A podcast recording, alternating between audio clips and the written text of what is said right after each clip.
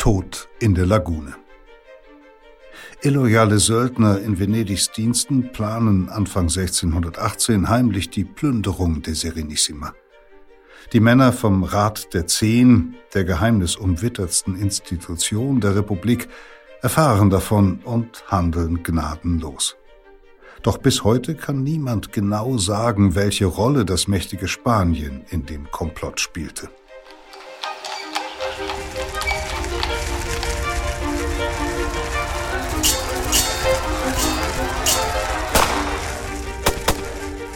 Verbrechen der Vergangenheit. Ein Crime-Podcast von Geo Epoche und RTL Plus. Zugang zu allen Folgen der gesamten Reihe haben Sie exklusiv nur auf RTL Plus Musik. Hallo und herzlich willkommen bei Verbrechen der Vergangenheit. Mein Name ist Insa Bethke, ich bin Redakteurin bei Geo Epoche und freue mich, dass Sie wieder oder auch zum ersten Mal hier dabei sind. Wir schildern und ergründen in diesem Podcast Unrechtstaten von der Steinzeit bis ins 20. Jahrhundert und das auf hoffentlich ebenso lehrreiche wie unterhaltsame Weise. Geschichte spannend zu erzählen, das ist überhaupt der Anspruch unseres Magazins Geo-Epoche. Und falls Sie nicht nur Podcasts mögen, sondern auch gern lesen, dann testen Sie uns doch gerne mal. In den Shownotes finden Sie Links zu zwei Schnupperangeboten. Venedig, Verschwörung, Verrat. Das sind die Zutaten dieser Folge von Verbrechen der Vergangenheit und ein mythenbeladener Raum im Dogenpalast, eine ihrer schillernden Bühnen. Mythenbeladen vor allem deshalb, weil dort nicht irgendeine öffentliche Institution tagte, sondern der Geheimdienst von Venedig, der erhabene Rat der Zehn, wie er genau heißt. Ein Rat, der mit allen Mitteln der Spionage, auch den tödlichen, die Lagunenstadt vor inneren und äußeren Gefahren schützen soll und dies auch 1618 tut, dem Jahr der später sogenannten spanischen Verschwörung. Wir tauchen gleich ein in diese wirklich spannende, verwinkelte und düstere Geschichte. Warum aber der berüchtigte Rat der Zehn überhaupt eine so wichtige Rolle spielte, warum die Verschwörung von 1618 nicht irgendein Komplott war, sondern eine richtig große Nummer in der europäischen Geschichte. Das äh, will ich vorab mit meinem Kollegen Jens Rainer Berg einordnen. Er hat die Geo-Epoche-Ausgabe über Venedig konzipiert und betreut. Lieber Jens Reiner, der venezianische Rat der Zehn wehrt 1618 also einen möglicherweise durch Spanien betriebenen Umsturzversuch ab. Möglicherweise, warum möglicherweise, das klären wir nachher noch. Das klingt nach gefährlichen Machenschaften, aber es klingt vor allem auch nach großer europäischer Machtpolitik. Spanien ist neben Frankreich damals ja eine Großmacht des Kontinents und Venedig nur eine einzelne Stadt. Das ist ja eigentlich eine ganz andere Liga als diese Großmächte. Ja, richtig. Venedig ist eine Stadt, klar, man kennt das heute oder von heute, wenn man mal da war oder Bilder gesehen hat, wie der Ort wie, wie ein perfektes, lebendiges Freilichtmuseum in der Lagune liegt wunderschön, prunkvoll und eben klar abgegrenzt als Stadt durch diesen Inselcharakter. Mhm. Serenissima, die durchlauchtigste wird Venedig auch genannt. Da klingen ja Glanz und Erhabenheit schon im Namen an. Das klingt schon an und in einigen Übersetzungen heißt es dann sogar allerdurchlauchtigste. Mhm. Ähm, und der Ort ist hübsch, ist sehr wohlhabend oder war hübsch und war auch sehr wohlhabend, ist es noch heute, äh, aber eben nicht sehr groß. Ähm, aber was man leicht vergessen kann, wenn man auf die Vergangenheit blickt und was zugleich Quelle von dieser heute noch sichtbaren beeindruckenden Pracht vom Reichtum war, ist, dass Venedig über viele Jahrhunderte ein richtig großer Player im europäischen Machtgefüge war. Eine echte Großmacht. Mhm. Wie geht das denn als kleine Stadt mit den großen Flächenstaaten Europas mitzuhalten? Naja, erstmal war Venedig historisch auch als Stadt schon gar nicht so klein sondern hatte um 1600 fast 200.000 Einwohner. Das ist schon viel. Das ist damals auf jeden Fall Großstadtklasse. Aber ja noch überhaupt nicht im Ansatz vergleichbar mit Spanien oder Frankreich. Nicht vergleichbar, aber viel, wichtig, äh, viel wichtiger ist, dass äh, Venedig eben nicht nur eine Stadt war, sondern auch gleichzeitig oder dann immer, immer stärker Keimzelle und Zentrum eines gewaltigen Reiches, das sich auf seinem Höhepunkt über eine Strecke von 2300 Kilometern sogar ausdehnte. Mhm. Das hört sich jetzt wiederum größer an, fast als Frankreich und Spanien, ähm, wenn man die Kolonien dieser äh, Staaten mal äh, außen vor lässt. Ähm, warum ist einem dieses Reich, das Reich von Venedig, dann nicht so präsent? Das liegt an seinem besonderen Charakter, würde ich sagen, denn das Venezianische Reich ist, ist in großen Teilen ein Seereich, also ein maritimes Imperium, dessen Landfläche aus schmalen Besitzungen an Küsten besteht, aus Stützpunkten auf Inseln, aus einigen verteilten Festlandterritorien. Das macht dieses Gebilde weniger fassbar, weniger sichtbar, auch auf Karten.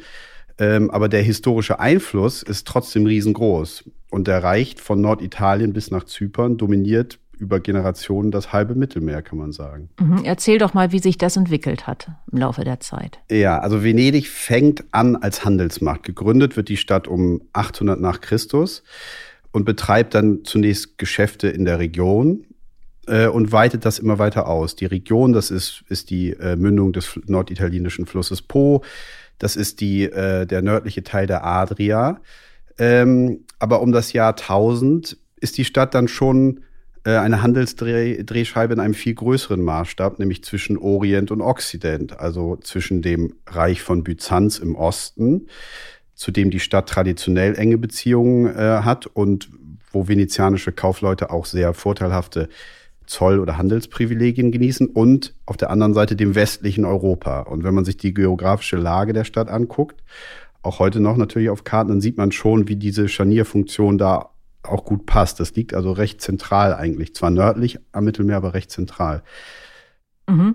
Venedig ist also reich, ähm, gewinnt große ökonomische Macht und Einfluss.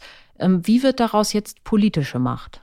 Man kann beobachten, dass der, der wirtschaftlichen Expansion bald die politische folgt. In der Adria zum Beispiel, dem Hausmeer Venedigs, will die Stadt auf jeden Fall erstmal Handelsrouten kontrollieren, deren Sicherheit gewährleisten. Dafür braucht sie sichere Anlaufplätze. Sie braucht auch äh, wichtig Schutz vor Piraten, die von Stützpunkten an der Adria aus die wertvollen Warentransporte überfallen. Und um das zu erreichen, diese Sicherheit in der Adria, geht Venedig irgendwann auch direkt militärisch vor, erobert sich Stützpunkte, nimmt Piratengebiete ein, schaltet diese Freibeute aus und gebietet dann bald äh, etwa über die Region Dalmatien, ungefähr das heute Kroatien an der Ostküste der Adria. Aber wie kann ähm, Venedig die dafür notwendige militärische Schlagkraft aufbringen? Es bleibt ja im Kern doch ein kleinerer ähm, Stadtstaat. Wichtig sind vor allem Schiffe für eine Seemacht, äh, also auch Kriegsschiffe, das ist das zentrale Werkzeug.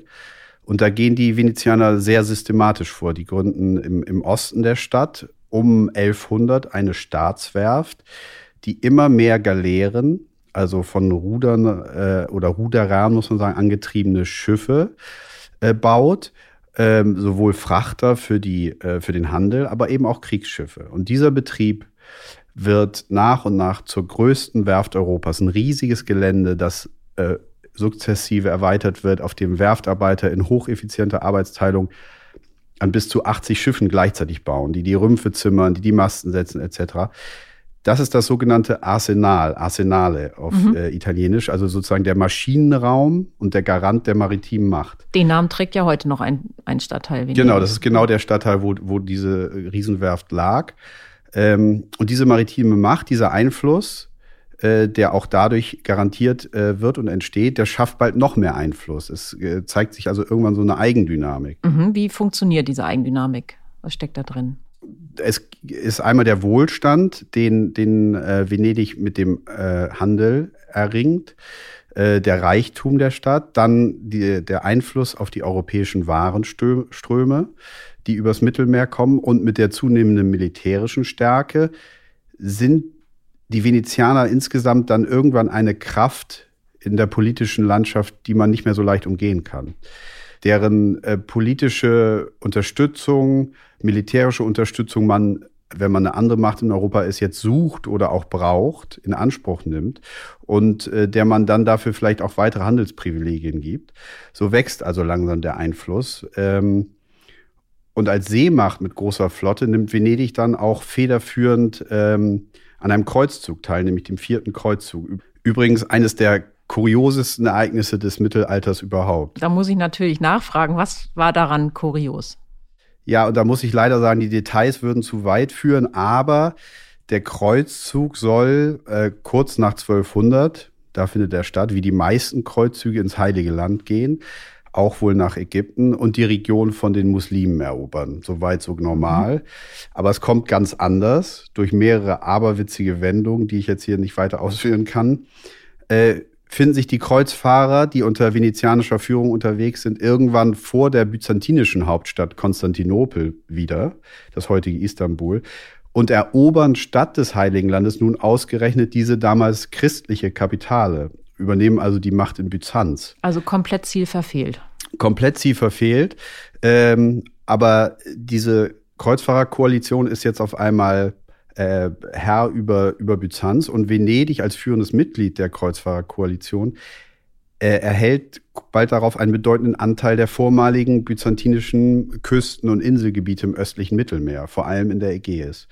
Und das ist dann nochmal ein, ein neuer, quantitativer erstmal, aber auch qualitativer Schritt. Denn jetzt im 13. Jahrhundert hat Venedig dadurch ein, ein echtes Kolonialreich er, äh, errungen das das östliche Mittelmeer säumt und die Stadt ist damit jetzt wirklich eine Großmacht des Mittelmeeres. Zu dem Reich gehören Kreta, Euböa, Naxos, die bekannten Inseln, später auch Zypern. Das werden venezianische Besitzungen. Davon zeugen noch heute, wenn man da hinreist, kann man das sehen. Festungen und Gebäude in der Region, die Überreste davon zumindest, von dieser venezianischen Präsenz. Auf einigen Inseln haben venezianische Adelsfamilien kleine Herrschaften äh, errichtet. Also da ist der Einfluss jetzt groß und auch bis heute spürbar. Mhm. Damit ist Venedig nun also auf dem Höhepunkt seiner Macht, oder? Noch immer nicht ganz, würde ich sagen, denn um 1450 kommt dann doch noch mal ein echter Landblock dazu. Und zwar unterwirft die jetzt immer weiter erstarkte Stadt nun kriegerisch auch in Norditalien ein größeres angrenzendes Gebiet. Äh, ein Gebiet, zu dem unter anderem die Städte Padua und Verona gehören. Und das äh, bald in Venedig nur noch Terra Firma, also mhm. das Festland genannt wird. Und diese Terra Firma ist das Pendant sozusagen zum Wasserreich im Osten. Mhm. Also Festland im Westen, Wasserreich im Osten.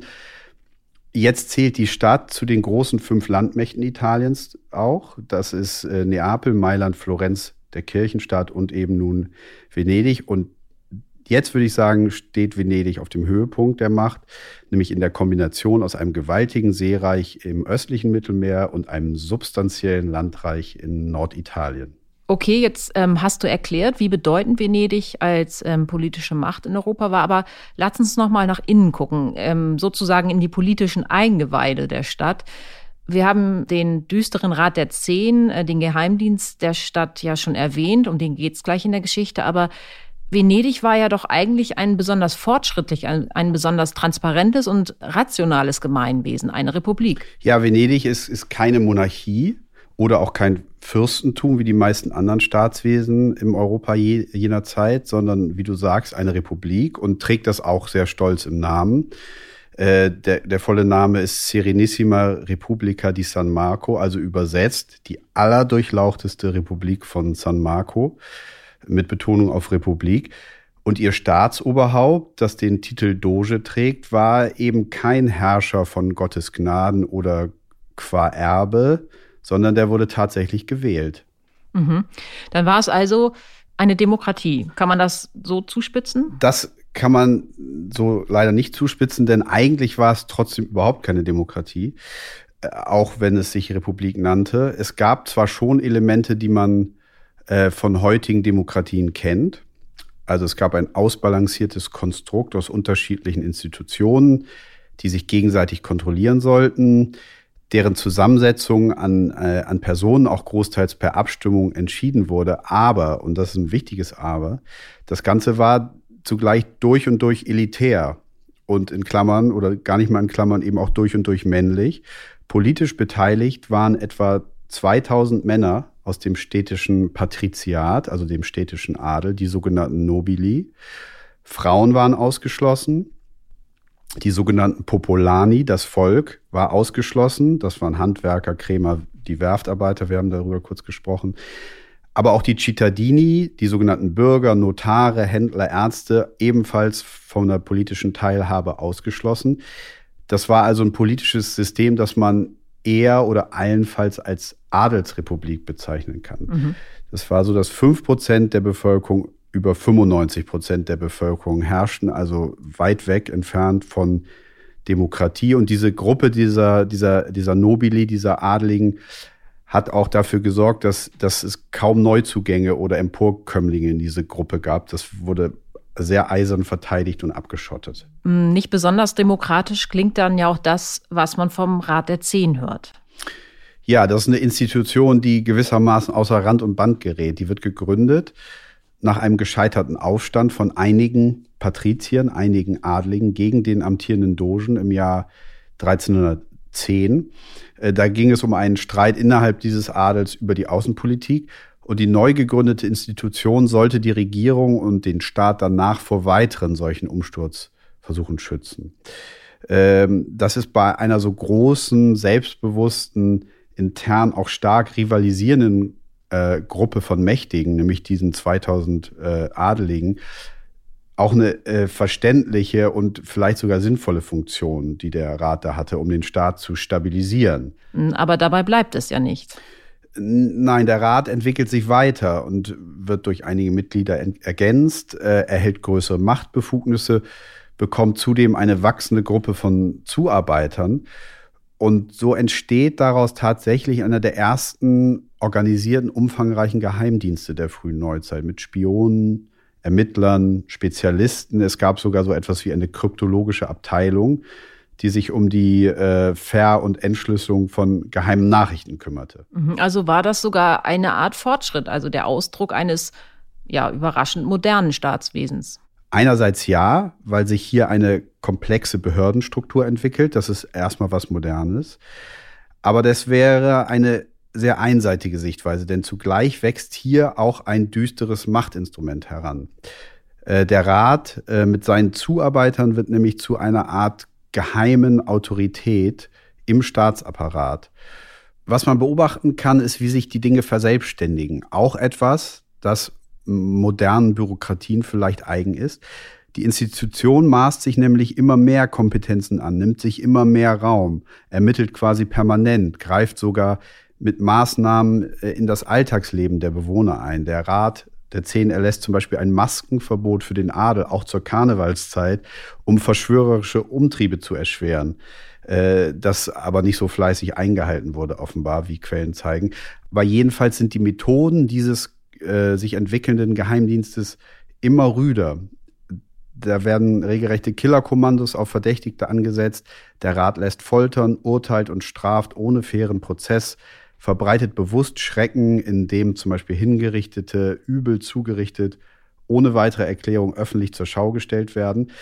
Also es wächst da eine sehr machtvolle, düstere, furchteinflößende Instanz in der Stadt heran, die auch noch dadurch gestärkt wird, dass alle, also die gesamte Bevölkerung über anonyme Anschuldigungen ihre Denunziationen an diesen Rat der Zehn übermitteln können. Mhm, dann haben wir es im Grunde ja in der Geschichte, die wir jetzt gleich hören, ähm, mit zwei, mit gleich zwei Verbrechen zu tun. Ich würde sagen, ja. Also das eine ist die spanische Verschwörung, also ein Verbrechen mhm. gegen den Staat, ein Komplott zum Umsturz, das der Rat der Zehn bekämpfen will, also der Geheimdienst. Aber das andere ist quasi ein Justizverbrechen, kann man sagen, begangen mhm. dauerhaft durch eben jenen Rat der Zehn. Aus heutiger Sicht oder aus einer höheren Warte betrachtet, war das Agieren des Rates eben auch Unrecht und hatte nichts mit Rechtsstaatlichkeit zu tun. Das war ein unkontrolliertes, teils auf Terror basierendes Organ der Obrigkeit. Hier ging es nicht selten um puren, rücksichtslosen Machterhalt, um willkürliche Verfolgung mit mitunter dramatischen Auswirkungen. Und nicht durch Zufall bildet sich im Patriziat, also im Adel, später eine Bewegung, die auch immer druckvoller wird, die Macht dieses Rates wieder zu beschneiden, das Ganze wieder einzuholen, einzufangen, was dann irgendwann auch passierte. Mhm. Wir müssen, bevor wir jetzt die Geschichte gleich wirklich hören, ähm, noch ein bisschen Quellenkritik äh, betreiben, würde ich sagen. Denn nicht alles, was da gleich zu hören ist über die spanische Verschwörung, ist ja zweifelsfrei belegt. Ja, du hast recht, das ist diesmal wichtig, würde ich auch sagen. Die Quellenlage zur spanischen Verschwörung ist schwierig, heikel. Es gibt nämlich keine unabhängigen oder sich gut ausbalancierenden Dokumente dazu. Die sind entweder aus dem Archiv vom Rat der Zehn oder aus anderen staatsnahen venezianischen Darstellungen aus dem späteren 17. Jahrhundert. Und ohnehin ist die Quellenlage ja bei einem geheimdienstlichen Thema wie diesem eher schwierig, einfach weil so vieles im Verborgenen passiert und auch verbleibt und eher wenig dokumentiert wird. Hm. Es ist also in vielerlei Hinsicht Vorsicht geboten. Es ist Vorsicht geboten. Das, was wir schildern, gleicht, würde ich sagen, dem Ergebnis eines Indizienprozesses. Äh, es gibt keine bis ins letzte stichhaltigen Belege.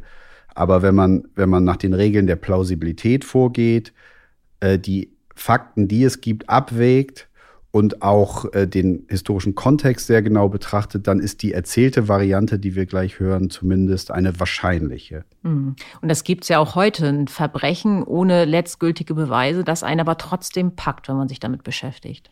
Genau. Äh, in diesem Fall gibt es aber durchaus auch andere Deutungen für die Ereignisse in Venedig um 1618. Zum Beispiel, dass die Hinrichtungen ähm, im Zusammenhang der Verschwörung gar nichts mit Spanien zu tun hatten, sondern passiert sind, um das Osmanische Reich zu besänftigen, das mit den Hingerichteten äh, irgendeine Form von Problem hatte. Das führt hier zu weit. Der Zweifel bleibt in diesem Fall. Das Eingeständnis, dass man diese Ereignisse nicht wird einwandfrei rekonstruieren können. Aber andererseits ist die Geschichte eben auch zu spannend, um sie gar nicht zu erzählen. Wie du eben schon gesagt hast, es packt einen trotzdem. Ja, das trifft auf diese Geschichte eindeutig zu. Und ähm, wir lernen ja auch übrigens nebenbei eine ganze Menge ähm, historisch klar nachweisbarer Dinge über Venedig, damals vor rund 400 Jahren. Vielen Dank, Jens Reiner, ähm, dass du hier warst. Und jetzt geht's los. Tod in der Lagune, eine historische Reportage von Kai Rademacher. Es liest Peter Kämpfe. Venedig ist ein Theater aus Stein und Wasser und zugleich ein riesiges Geheimarchiv, denn wie auf einer Bühne präsentieren sich hier, auf diesem durch die Lagune aus der normalen Welt herausgelösten, durch und durch künstlichen Ort die historischen Dramen. Unzählbar sind aber auch die Verstecke in dieser labyrinthischen Stadt mit ihren prunkvollen Palazzi, die zugleich unübersichtliche Kontorhäuser sind. Mit Kirchen, die tausend Heiligen geweiht sind und doch in heidnischem Stolz die Schätze erschlagener Gegner herzeigen mit Haken schlagenden Gassen, die unvermittelt in düsteren Innenhöfen oder an verfallenen Ufermauern enden, mit stillen, vom Mond erleuchteten Kanälen über die verhüllte Gondeln gleiten. Ein Platz für Verschwörung und Verrat. Um kaum einen Ort ranken sich mehr finstere Mythen in dieser mythenreichen Stadt, als um einen nahezu uneinsehbaren Raum im dritten Obergeschoss des Dogenpalastes. Denn über Jahrhunderte tagt dort regelmäßig der Ecelso Concilio de Dieci, der erhabene Rat der Zehn. Dessen Mitglieder leiten Venedigs Geheimdienst und sein Geheimtribunal. Sie sind die obersten Ankläger und Richter der Lagunenstadt. In diesem Raum werden die Berichte von Botschaftern und Händlern in fernen Ländern ausgewertet und die von Spitzeln und Denunzianten, die durch die Gassen streifen. Hier werden Haftbefehle ausgestellt, Verdächtige verhört und gedungene Mörder ausgesandt bis weit über die Grenzen Venedigs hinaus. Wohl kein Fall offenbart die tödliche Macht dieses Rates so, wie die spanische Verschwörung von 1618, und wohl keiner illuminiert das Geheimnis besser, welches den Concilio de Dieci dabei stets umgibt. Ruchbar wird die Verschwörung am Morgen des 18. Mai 1618. Am Tag zuvor ist der neue Doge gewählt worden. Nun bereiten die Venezianer Maskenbälle und Feste, Gondelausfahrten und Feuerwerke vor. Doch als die Marangona, die größte Glocke im Campanile von San Marco, morgens läutet, sehen die Bürger auf der Piazzetta vor dem Dogenpalast an Gestellen aufgeknüpft zwischen den beiden prachtvollen Säulen die Leichen zweier Männer, mit dem Kopf nach unten an einem Bein aufgehängt wie Schlachtvieh. Folterspuren entstellen die Körper der Toten. Dunkle Male an den Kehlen verraten, dass die Männer erwürgt worden sind. Mit dem Kopf nach unten lässt der Rat der Zehn Hochverräter hängen. Wer sind diese Männer? Weshalb mussten sie sterben? Der Rat der Zehn stellt die Opfer zur Schau, dem Volk zum Staunen und Schaudern, doch er verliert kein Wort über die Tat, die man ihnen vorgeworfen hat, Kein Urteilsspruch wird verkündet, keine Anklage proklamiert, nichts. Gerade diese stille Hinrichtung aber erfüllt die Menschen mit Schrecken. In den Tagen darauf werden noch mehr Männer ihr Leben verlieren, werden Hunderte weitere aus Venedig fliehen. Wird der Botschafter des mächtigsten Landes Europas die Stadt in Angst und Schande verlassen, und erst Wochen, Monate, schließlich Jahrzehnte später wird nach und nach etwas von dem an die Öffentlichkeit sickern, was sich im Frühjahr 1618 zugetragen hat. Europa zu Beginn des 17. Jahrhunderts. Politik und Konfessionen zerreißen den Kontinent, und nicht immer ist klar, wo die Grenzen zwischen Freund und Feind zu ziehen sind. In Deutschland, wo religiöser Hass Katholiken und Protestanten trennt, ist der Frieden brüchig. Frankreich hat sich nach den erbittert geführten Bürgerkriegen zwischen seinen Protestanten, den Hugenotten und dem katholischen Königshaus gerade erst erholt. Das Königreich Spanien hingegen Frankreichs schärfster Rivale auf dem Kontinent, ist noch die kraftvollste Macht der alten Welt, stolz, erzkatholisch, kriegsbereit und landhungrig. Gold und Silber werden aus den amerikanischen Kolonien auf die iberische Halbinsel gebracht, Gewürze aus Asien und anderen fernen Ländern. Europa hat gelernt, die spanischen Soldaten zu fürchten, so kontrolliert König Philipp III. von Madrid aus einen großen Teil der Apenninenhalbinsel, Sizilien und das sich über ganz Süditalien erstreckende Territorium von Neapel sind Vizekönigreiche, das Herzogtum Mailand wird von einem spanischen Gouverneur verwaltet und der Papst mit dem Kirchenstaat ist ein Verbündeter seiner katholischen Majestät. Vielleicht wäre ganz Italien längst spanisch, gäbe es nicht Venedig. Die Serenissima verteidigt sich zäh und geschickt. Von Mailand aus bedrohen Philipps Truppen den Landbesitz der Republik. Festungen und Söldnertruppen schützen diese Grenze. Neapel entsendet Galeonen und fordert Venedigs angestammte Seeherrschaft in der Adria heraus. Noch aber ist die Flotte des Dogen mächtiger. Über den Seeweg rund um Afrika bis nach Asien will Spanien zudem den Gewürzhandel monopolisieren – doch nach wie vor treibt Venedig auf den traditionellen Wegen Handel mit den Städten und Häfen des Osmanischen Reiches. Aber wie lange wird sich Venedig noch halten können, eine der wenigen bedeutenden Republiken im Kreis der von Monarchen regierten europäischen Staaten? Viele Nobili, die Patrizier, die in der Serenissima die Macht ausüben, sind konservativ und vorsichtig. Sie wollen alles beim Alten lassen und sich in der Außenpolitik Spanien nicht unterwerfen, es aber auch nicht provozieren. Veci werden die Konservativen seit etwa 1580 genannt, die Alten, um sie von einer neuen Gruppe ehrgeiziger Nobili zu unterscheiden, den Giovanni, den Jungen. Die sind offener für fortschrittliche Ideen. Sie lesen Schriften aus England und den Niederlanden. Und ihnen imponiert deren Kampf gegen Spanien. Hat nicht England die Armada zurückgeschlagen? Haben die niederländischen Provinzen nicht das spanische Joch abgeschüttelt? Venedig, so fordern die Giovanni, solle ebenfalls energischer gegen Spanien auftreten. Seit dem 16. Jahrhundert stechen von der kroatischen Adriaküste aus Piraten in See, die auch unter den Schiffen Venedigs Beute machen. Die Seeräuber werden protegiert von Erzherzog Ferdinand und der ist Habsburger. Wie Spaniens König Philipp III. Der Österreicher lässt die Piraten gewähren, der spanische Monarch sieht diesen Kleinkrieg nicht ungern.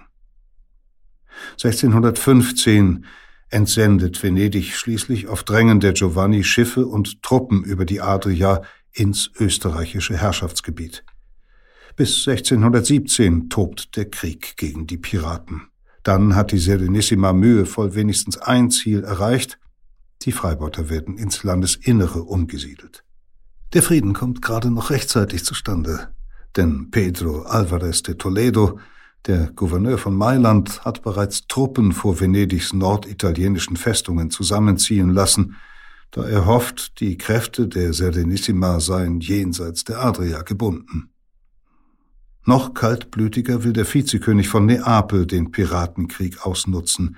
Der hochfahrende, maßlos ehrgeizige und rachsüchtige Pedro Teles Giron, Duque de Osuna, der sich seiner Verwandtschaft zum spanischen Königshaus rühmt, schickt seine Flotte gegen die Serenissima aus, doch wird diese von den Venezianern zurückgeschlagen. Immerhin jedoch lässt er 1617 zwei reich beladene venezianische Galeeren kapern und im Triumph nach Neapel schleppen. Er wolle Venedig nehmen, verkündet Osuna angeblich, wolle sie züchtigen, diese adelige Jugend, die sich der Monarchie von Spanien widersetzt. Ehe ein Jahr vergeht, will ich es haben, in ihrem Blute will ich mich baden. Und dann ist da noch Alfonso de la Cueva, Marqués de Betma, Mitte 40, leise, gewandt, geheimnisvoll und seit Jahren spanischer Botschafter in Venedig. Er kontrolliert in der Lagunenstadt ein Spitzelnetz. Zudem unterhält er geheime Kontakte zu unzufriedenen Nobili, die ihm gegen Gold, Silber und mancherlei Versprechungen Vertrauliches aus den Behörden der Republik zutragen. Vielleicht ist Bedmar Venedigs gefährlichster Feind.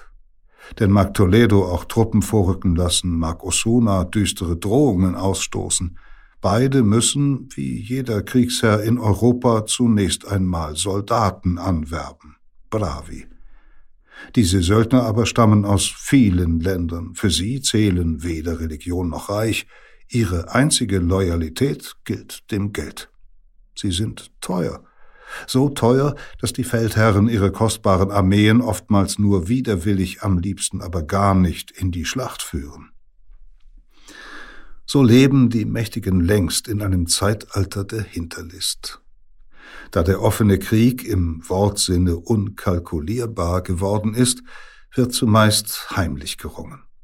Weshalb eine Festung erstürmen, wenn man stattdessen einen Verräter findet, der einen des Nachts hereinlässt?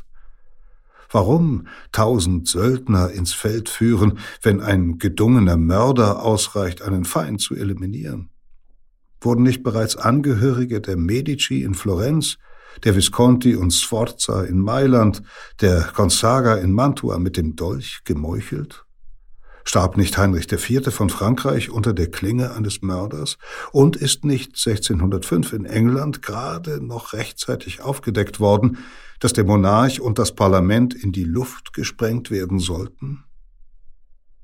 Der Botschafter Marques de Betmar, der in einem Palazzo in Venedig residiert, gilt als ein Meister solcher dunklen Machenschaften. Doch seine Gegner sind die Männer vom Rat der Zehn. Auch dort kämpft man mit Hinterlist und Mord.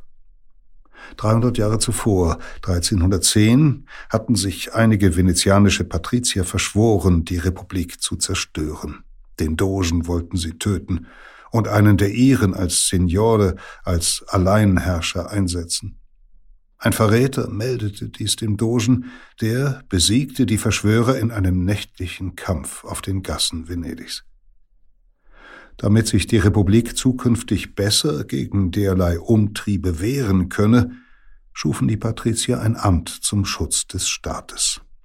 Seither werden jedes Jahr im Großen Rat zehn Nobili in den Concilio de Dieci gewählt. Keine zwei Mitglieder der gleichen Familie dürfen dort hinein entsandt werden, damit keine Sippe in diesem Gremium zu mächtig wird. Drei Vorsitzende Capi gibt sich der Rat der Zehn, von denen jeder stets einen Monat im Amt bleibt. Neben den zehn Gewählten gehören auch der Doge und seine sechs Ratgeber der Institution an, so dass der Rat der Zehn eigentlich 17 Mitglieder hat. Im 16. Jahrhundert wird innerhalb dieses geheimen Zirkels ein noch geheimerer leitender Zirkel gebildet. Drei Staatsinquisitoren sind fortan die ranghöchsten Ermittler. Von den zehn eigentlichen Ratsmitgliedern werden zwei in dieses Gremium entsandt, der dritte wird aus dem Kreis der sechs Räte des Dogen gewählt. Der Rat der Zehn soll Hochverräter aufspüren und unschädlich machen. Was aber ist Hochverrat? Das bestimmen allein die Männer des Rates. So verfolgen sie bald jede Art von Verbrechen. Sie jagen Geldfälscher, fahnden nach Sodomiten, verfolgen illegalen Besitz von Feuerwaffen, ermitteln in Vergehen auf den Schiffen der Flotte und bei Korruption in den Provinzen. Und sie werden auch bei jedem anderen Vorfall aktiv, sofern ein Patrizier darin verwickelt ist. Denn sollte es zu einem Umsturzversuch kommen, dann werde er, so glauben sie, von einem Nobile geführt. Dutzende Spezialisten arbeiten ihnen zu, darunter Spione und professionelle Mörder, Archivare und Dechiffrierer, die abgefangene Briefe in- und ausländischer Verdächtiger entziffern, Informanten im Ausland, angeworbene venezianische Kaufleute auf Handelsreise etwa schreiben ihrerseits verschlüsselte Berichte. Ist in ihren Briefen von Gewürzen die Rede, meinen sie damit in Wahrheit das Osmanische Reich. Karawanen sind in Wirklichkeit Armeen, Spiegel stehen für Kanonen. So wie diese Spezialisten sind auch die vielen Sekretäre einfache Bürger, nicht Nobili. Da sie jahrelang auf ihrem Posten bleiben, sind sie zumeist besser informiert als die jedes Jahr wechselnden Mitglieder des Rates der Zehn. Schon bald ist die schreckliche Effizienz des neuen Amtes gefürchtet und nicht nur in Venedig. Nachdem die Republik 1405 Padua erobert hat, nehmen die Venezianer drei Mitglieder der herrschenden Carrara-Familie gefangen. Auf Befehl der Zehn werden sie erwürgt, alle Denkmäler, die an das Herrscherhaus erinnern, zerstört. Und als man in den erbeuteten Papieren der Carrara Briefe findet, die beweisen, dass sich einige venezianische Nobili von ihnen bestechen ließen, werden die Korrupten sofort in den Kerker geworfen. Weil der Rat der Zehn einige Jahre darauf einen berühmten, für Venedig kämpfenden Söldnerführer verdächtigt, heimlich die Seiten gewechselt zu haben, lädt er ihn unter einem Vorwand in den Dogenpalast. Dort verhandeln die Räte mit dem Offizier zunächst höflich über militärische Fragen, doch als er gehen will, lässt man ihn in den Kerker werfen und einen Monat darauf öffentlich enthaupten. Andere Gegner werden mit weniger zeremoniell beseitigt, Auftragsmörder strangulieren sie und werfen die Leichen in den Canale Orfano, der von San Marco aus durch die Lagune in Richtung offenes Meer führt. Wahrscheinlich sind es gerade jene heimlichen und doch so öffentlichen Morde, die jedermann in Schrecken versetzen, weit mehr als die Enthauptungen oder die Rachefeldzüge gegen feindliche Dynastien. Denn wann immer ein Toter im Canale Orfano treibt, und es werden viele Leichen gesichtet, munkelt man zwar, dass der Rat der Zehn zugeschlagen habe, aber wen hat es getroffen und weshalb? Fast nie wird im Nachhinein ein Urteil verkündet, und da man oft nicht weiß, wer das letzte Opfer war, ahnt auch niemand, wer das nächste sein könnte. Dies vor allem schürt die Angst. Seit langem bereits verdächtigt der Rat der Zehn den Marquess de Bedmar, alles zu versuchen, um Venedig unter die spanische Herrschaft zu zwingen. Doch er ist ein Botschafter, ihn kann man nicht einfach verschwinden lassen. Spitzel überwachen seinen Palazzo. Sie melden, dass der Gesandte mehrere venezianische Patrizier empfangen habe, die schon lange im Verdacht stehen, mit den Machtverhältnissen in ihrer Stadt unzufrieden zu sein. Die Spione melden auch, dass sich der Marquess im Geheimen mit dem päpstlichen Nuntius zu Venedig trifft, dass er auf den französischen Botschafter einlade und dass dieser angeblich für spanisches Gold empfänglich sei.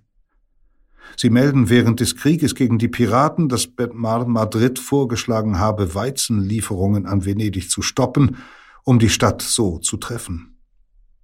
Und Sie melden, dass sich der Botschafter die Pläne der Festung Peschiera auf dem venezianischen Festland verschafft habe.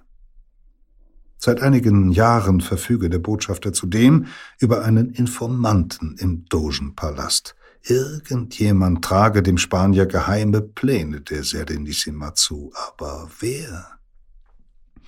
Ende 1617 muss sich der Rat der Zehn einem weiteren Problem stellen – den von Venedig angeheuerten Söldnern.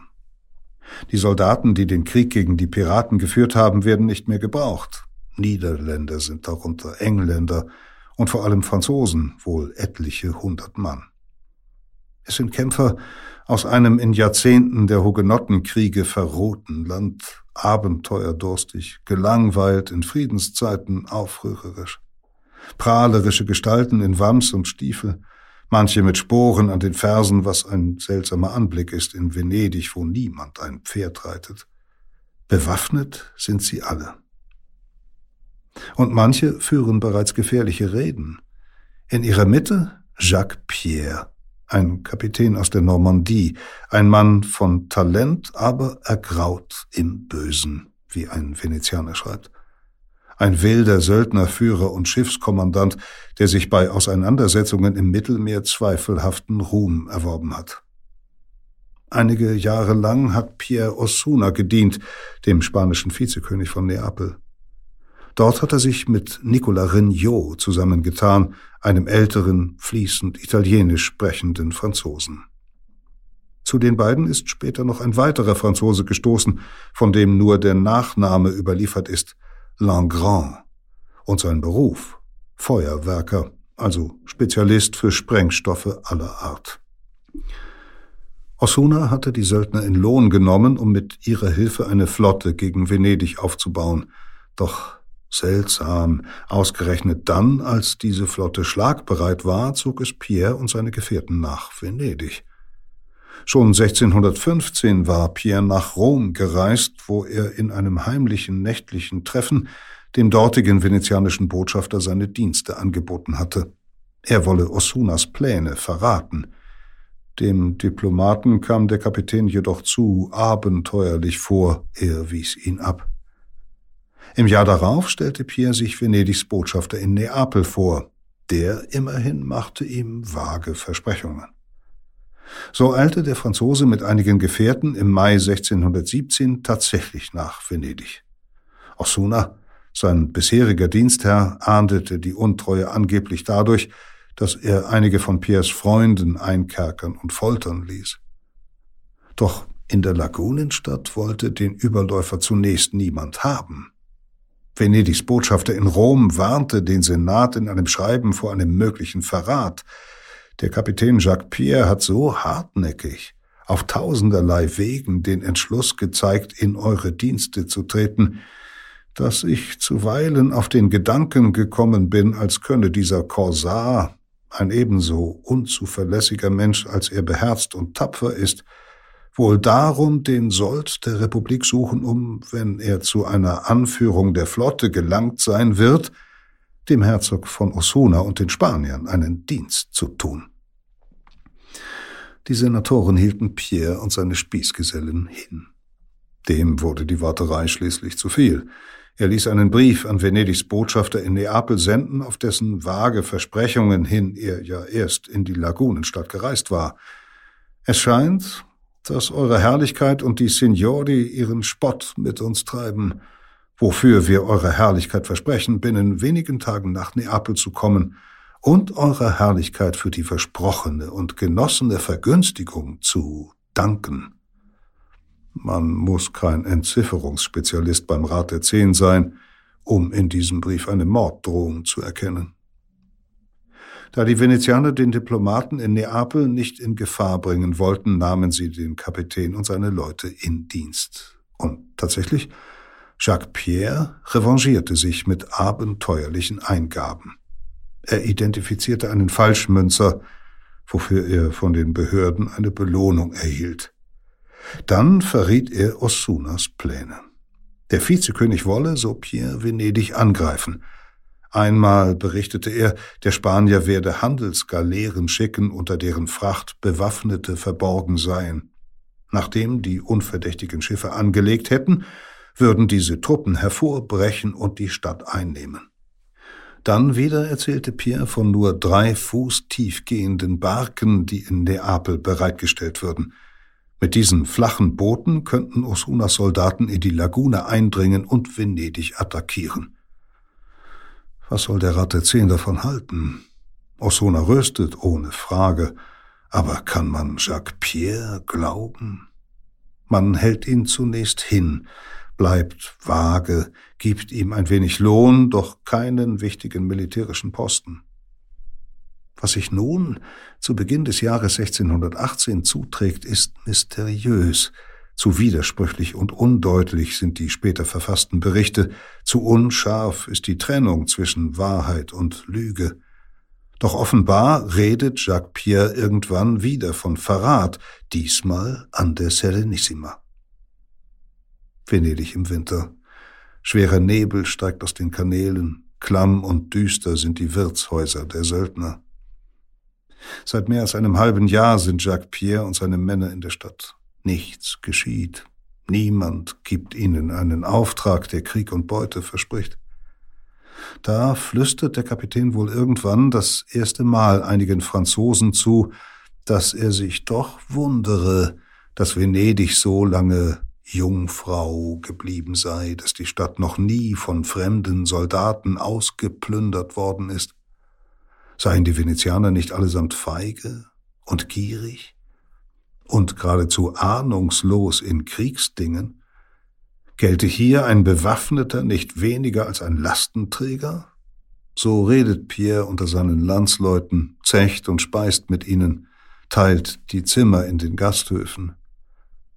Langsam, so scheint es, bekommt die diffuse Unzufriedenheit der Söldner einen Kopf und ein Ziel. Pierre gewinnt irgendwann Anfang 1618 zunächst nur ein paar, dann immer mehr Kämpfer für einen aberwitzigen Plan.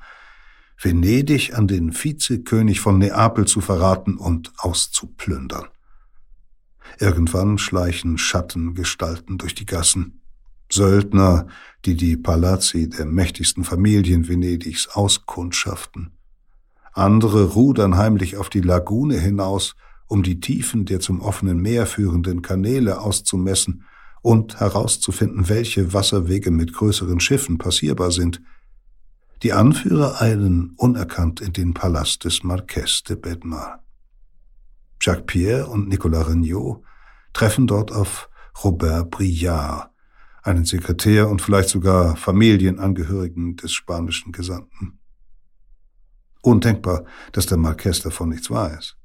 Undenkbar, dass er nichts von dem Angebot Osunas erfährt, das Briard den Söldnern vermittelt. Spanisches Gold wird den Franzosen dort versprochen und Waffenhilfe aus Neapel. Fortan sollen über die Botschaft geheime Depeschen zwischen Pierre und dem Vizekönig ausgetauscht werden. Eines Tages nimmt Jacques Pierre einige Kumpane mit hoch auf den Campanile von San Marco. Die Lagune liegt zu ihren Füßen. Die Stadt, der Markusplatz, die Münze, nur ein paar Dutzend Meter trennen sie von den Schätzen Venedigs. Dann erzählt der Kapitän, wie ihm Bedmar mehr Geld versprochen habe, als er gefordert hat, wie ihm Osuna sein Einverständnis gegeben habe. Endlich schildert Jacques Pierre einen fantastisch anmutenden Plan. Zwei oder drei Galeonen soll Osuna vom Königreich Neapel aus mit 500 Soldaten an Bord losschicken. 60 Meilen vor dem Lido, außer Sicht von Venedig, werden sie stoppen und ein schnelles Beiboot schicken. Er, Pierre, werde dann an Bord gehen und die Angreifer des Nachts durch die Lagune führen, denn er habe die geheimen Wege in Erfahrung gebracht, jene wenigen tiefen, unmarkierten Kanäle innerhalb der Lagune, durch die allein große Schiffe bis nach Venedig gelangen können. In der entscheidenden Nacht sollen einige Bewaffnete auf den Kais im Norden der Stadt Lärm machen und die Venezianer ablenken. Derweil wird der Hauptteil der Angreifer die Tür zum Saal des Großen Rates im Dogenpalast sprengen, die mächtigsten Männer der Stadt töten und die Waffenkammer besetzen. Andere sollen die Münze okkupieren und den Markusplatz, wieder andere die Rialto-Brücke. Langrand schließlich, der Feuerwerker, soll das Arsenal mit den dort liegenden Kriegsschiffen in Brand setzen. Dann, so Pierre, würden die Venezianer schon aufgeben und ihre Stadt ausliefern, zumal 15 bis 20 Nobili in die Verschwörung eingeweiht seien. Hirngespinste eines notorischen Aufschneiders? Oder doch ein zwar tollkühner, aber sorgfältiger Kriegsplan? Viele Söldner jedenfalls glauben Pierre. Und Robert Bruyard, der Sekretär des Botschafters, schreibt nach Neapel. Über eine Tarnadresse gehen die Schreiben an den Vizekönig. Doch der Kapitän, der die venezianischen Krämer verachtet, ahnt nicht, dass er längst in deren Visier geraten ist. Im Januar 1618 meldet der venezianische Botschafter in Neapel, dass ein französischer Vertrauter Piers in der Stadt eingetroffen sei und dass der Vizekönig ihn empfangen habe. Die Männer im dritten Geschoss des Dogenpalastes werden aufmerksam, doch zunächst geschieht noch nichts. Anfang April jedoch landet eine Denunziation in ihren Händen, eine anonyme Bezichtigung des Feuerwerkers Langrand. Im Dogenpalast zieht sich im ersten Obergeschoss eine Loggia um drei der vier Seiten des Innenhofes. Dort und an anderen Stellen sind Borce di Lione, Löwenmäuler in die Wände der Räume eingelassen. Teils verzierte, teils schmucklose Briefschlitze. Denuncie Secrete verkünden Inschriften darunter anonyme Anzeigen. Jedermann kann dort Denunziationen einwerfen. Hinter einem dieser Briefschlitze findet sich eines Tages ein in schlechtem Italienisch und mit einer verschmierten Handschrift verfasstes namenloses Schreiben. Langrand habe geprahlt, wird darin behauptet, er werde für 2000 Scudi den Rialto in Brand stecken. Er habe zudem im Monat zuvor eine Botschaft von Osuna empfangen und dem Vizekönig versprochen, falls es ihm gelänge, zur Flotte abkommandiert zu werden, die Galeere des venezianischen Generalkapitäns anzuzünden, des Befehlshabers der Seestreitkräfte. Die Anzeige gegen Longrand wird, wie alle anonymen Denunziationen, von den drei Capi, den Vorsitzenden des Rats der Zehn, mit den sechs Räten des Dogen beraten. Niemand weiß, was die Männer besprechen, denn sie tagen geheim und niemand führt Protokoll. Doch nur wenn diese neun einstimmig der Ansicht sind, an der Denunziation sei etwas Wahres, wird sie allen Mitgliedern des Rates der Zehn vorgelegt. Anschließend, so will es das Gesetz, muss eine Mehrheit von fünf Sechsteln überzeugt sein, dass eine weitere Untersuchung angebracht sei. Am 9. April 1618 informiert der Rat der Zehn jedenfalls den Generalkapitän der Flotte über die Anschuldigung und ermahnt ihn zu besonderer Wachsamkeit. Nicht nur auf Langrand solle er achten, sondern auch auf Jacques Pierre. Offenbar ist im Dogenpalast längst bekannt, dass die beiden Kumpane sind. Ob aber noch mehr beschlossen wird, darüber schweigen die Quellen. Möglich wäre es schon, dass man Spitzel auf den Kapitän ansetzt, und nicht ganz unwahrscheinlich gar, dass dieser womöglich durch einen Informanten des Marquès de Bedmar davon erfährt. Denn nur zehn Tage nach der Warnung an den Generalkapitän meldet sich Pierre beim Senat. Er habe neue Nachrichten von Osuna, verkündet er in einer Eingabe. Der Vizekönig plane nicht länger einen Angriff auf Venedig. Vielmehr habe er sich nun dem Osmanischen Reich zugewandt, er wolle dem Sultan Makedonien, die Dardanellen und andere Regionen entreißen. Hat Pierre vor, mit dieser wirren Geschichte den Verdacht von sich abzulenken, oder will er die Venezianer gezielt täuschen? In jedem Fall nützt es ihm wenig. Der Rat der Zehn hat nämlich Agenten in Neapel. Daher weiß er, dass Osuna weiterhin gegen Venedig rüstet und kaum gegen das Osmanische Reich. Und während Pierre den Rat der Zehn zu hintergehen sucht, schart er zugleich heimlich weitere Verschwörer um sich. Noch immer sprechen er und seine Vertrauten mit Söldnern in den Wirtshäusern. So wirbt er Gabriel Moncassin an, einen Kämpfer aus dem Languedoc, etwa 30 Jahre alt, der erst seit einigen Tagen in der Stadt ist, um sich der Serenissima als Söldnerführer anzudienen. Mitte April macht Moncassin wiederum Andeutungen gegenüber Balthasar Juvin, einem Söldnerführer, der sich auch erst seit kurzem in Venedig aufhält. Juvin ist Hugenotte und deshalb dem erzkatholischen und wohlinformierten spanischen Botschafter sofort verdächtig. Doch Pierre hat keine Bedenken, denn Juvin ist offenbar ein erfahrener Kämpfer.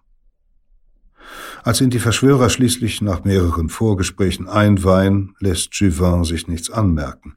Feierlich verspricht er ihnen Stillschweigen zu bewahren und denkt doch sofort an Verrat.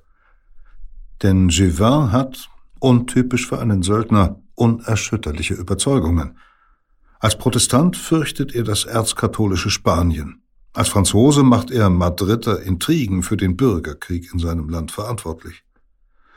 Wenige Tage nachdem er eingeweiht worden ist, bittet er Moncassin, ihn in den Dogenpalast zu begleiten. Er wolle Angelegenheiten für seine Kompanie besprechen. Doch statt im Palast zu irgendwelchen Beamten zu gehen, eilt er zum Vorzimmer des Dogen Niccolo Donat und meldet sich bei diesem an. Er habe eine Verschwörung anzuzeigen. Dann verschwindet er in den Gemächern des Dogen, während Moncassin ahnungslos zurückbleibt, heimlich überwacht von einem Nobile. Moncassin wird blass, als Juvin nach einiger Zeit zurückkehrt und seinen Verrat gesteht. Willst du uns alle zugrunde richten? fragt er erschrocken. Zu spät. Juvin verspricht ihm, dass er geschont werde, wenn Moncassin alle Details erzähle. Anschließend verlässt der Hugenotte den Dogenpalast. Moncassin bleibt allein zurück. Er hat ein paar Minuten. Soll er schweigen? Wird man ihn dann nicht als einen der Hauptverschwörer hinrichten? Er entschließt sich, seine Kameraden zu verraten und gibt jedes Detail preis, nennt alle Namen. Doch der Doge und die Mitglieder des Rates der Zehn begnügen sich nicht mit dem Geständnis. Moncassin soll zu seinen Kameraden zurückkehren und fortan täglich Bericht erstatten über die Fortschritte des Komplotts. So hoffen die Venezianer mehr über die Hintermänner zu erfahren. Dafür versprechen sie dem Verräter Geld und Ehren. Was bleibt Moncassin, als dem zuzustimmen? Und so sendet er von nun an kleine Zettel zum Rat der Zehn. Über jedes Treffen, über jedes neue Detail von Piers waghalsigem Plan ist man im Dogenpalast fortan unterrichtet. Manchmal fleht Moncassin, seine Berichte nach der Lektüre zu verbrennen, damit sie ihn niemals verraten können, doch die Männer im Rat der Zehn denken nicht daran. Einige seiner Nachrichten werden die Jahrhunderte überdauern. So auch Montcassins Angebot, an einem Abend einen Spitzel bis ins Herz der Verschwörung zu führen. Der Rat der Zehn schickt daraufhin einen Agenten mit, eine Person von großem Verstand und von Umsicht, unzweifelhaft vertrauenswürdig, kundig der französischen Sprache, wie es in einem der wenigen erhaltenen Dokumente zur Verschwörung heißt. Seinen Namen kennt niemand, doch manche Indizien deuten darauf hin, dass es ein Nobile ist. Der Mann schleicht Anfang Mai 1618 zum Treffpunkt der Verschwörer. Er versteckt sich hinter einer Holzwand zu dem Zimmer, in dem sich die wichtigsten Hintermänner treffen. Dem Informanten gelingt es, ihnen durch einen Spalt zwischen den Brettern zuzusehen. Die Söldner sind verwirrt, denn Pierre, der Feuerwerker Langrand sowie ein weiterer Verschwörer sind zur Flotte abkommandiert worden und sollen sich einschiffen. Das alles jedenfalls soll hinterher der vertrauenswürdige Agent berichtet haben. Manche Indizien sprechen jedoch dafür, dass der Kapitän bereits kurz vor dem Treffen aus Venedig zur Flotte abkommandiert worden ist. Sicher scheint nur zu sein, dass der Rat der Zehn einige der wichtigsten Verschwörer aus der Stadt entfernen will. Pierre, so soll es der Agent belauscht haben, schwankt. Die Söldner erwarten Nachricht aus Neapel, wann die Galeonen des Vizekönigs bereit sind. Ausgerechnet da soll er auf See sein. Doch macht er sich nicht verdächtig, wenn er den Befehl verweigerte? Einfach losschlagen, ohne auf Osuna zu warten, denken viele. Warum zögern wir noch, uns mit ihrem Blut zu besudeln, ruft einer der Verschwörer. Schließlich trifft Pierre eine Entscheidung. Nein, keine überhastete Aktion. Boten sollen abgehen nach Neapel, um endlich die ersehnte Bestätigung zu erhalten. Bis dahin will er mit seinen Kameraden wie befohlen zur Flotte gehen. Als der Namenlose dem Rat der Zehn Bericht erstattet, wird allen klar, dass Eile geboten ist. So entschlossen sind die Männer nun, dass sie nicht einmal die Wahl eines neuen Dogen abwarten, denn Niccolo Donat ist am 9. Mai gestorben, ein Nachfolger noch nicht bestimmt. Dennoch handelt der Rat der Zehn. Am 12. Mai 1618 versammeln sich die Männer unter Vorsitz der drei Capi, Alvise da Ponte, Benedetto Bondomier und Francesco Corner. Die Verschwörung des Jacques Pierre und seiner Kameraden wird offiziell angezeigt. Die Beweisstücke, das Geständnis Montcassins und der Bericht des namenlosen Lauschers werden verlesen. Es ist die formale Eröffnung einer kriminalistischen Untersuchung, die anschließend sofort in Anklage und Urteilsspruch übergeht, ohne dass die Angeklagten auch nur davon wissen. Der Rat fasst zwei Beschlüsse. Diese Party werden von Schreibern auf Papier notiert und zusammen mit Beweisstücken, Protokollen und anderen Dokumenten zu den geheimen Akten gelegt. Kopien der Party zudem auf Pergament verzeichnet. Einstimmig beschließt der Rat der Zehn, die führenden Verschwörer in Venedig lebendig oder tot zu ergreifen. Zudem wird ein Befehl an den Generalkapitän der Flotte verabschiedet. Er möge Jacques Pierre und seine anderen Zweispießgesellen heimlich töten, ohne aber den Anschein zu erwecken, dies geschehe auf höhere Anordnung. Zwei Tage darauf, am 14. Mai, ergreifen Häscher Nicolas Regnot und zwei weitere Verschwörer. Vielleicht kommen sie in die um 1610 vollendeten neuen Gefängnisse neben dem Dogenpalast. Die Zellen sind karg, fensterlos, verschlossen von schweren eichenen Türen, durch die man nur gebückt eintreten kann. Vielleicht werden die Franzosen aber auch in die Bleikammern gestoßen, die Verliese unter dem bleigedeckten Dach des Dogenpalastes, wo es tagsüber unerträglich heiß wird oder in die feuchten Kerker im Erdgeschoss. Noch am Tag ihrer Verhaftung beschließt der Rat der Zehn, die Verdächtigen zu foltern. Keine Einzelheit ist überliefert von den Torturen, die Regnot und die anderen in der Folterkammer unter dem Dach des Dogenpalastes erdulden müssen. Nur ihre geschundenen Körper werden später verraten, wie sie gequält worden sind. Irgendwann führen Wachen die Gefangenen über Treppenfluchten ins dritte Obergeschoss. Jetzt erst stehen sie vor ihren Richtern in der Sala de Concilio de Dieci, einem holzvertäfelten Raum schräg oberhalb jener Brücke, die von den neuen Gefängnissen zum Dogenpalast führt und die man später Seufzerbrücke nennen wird. In geschnitzten, vergoldeten Rahmen prangen 25 Deckengemälde. Im Zentrum strahlt Veroneses Bild des Gottes Jupiter, der seine Blitze gegen das Laster schleudert. Wie mag es sein, als Gefangener hierher geführt zu werden, vor Richter, die zugleich Ankläger sind, thronend auf einem halbrunden hölzernen Podest?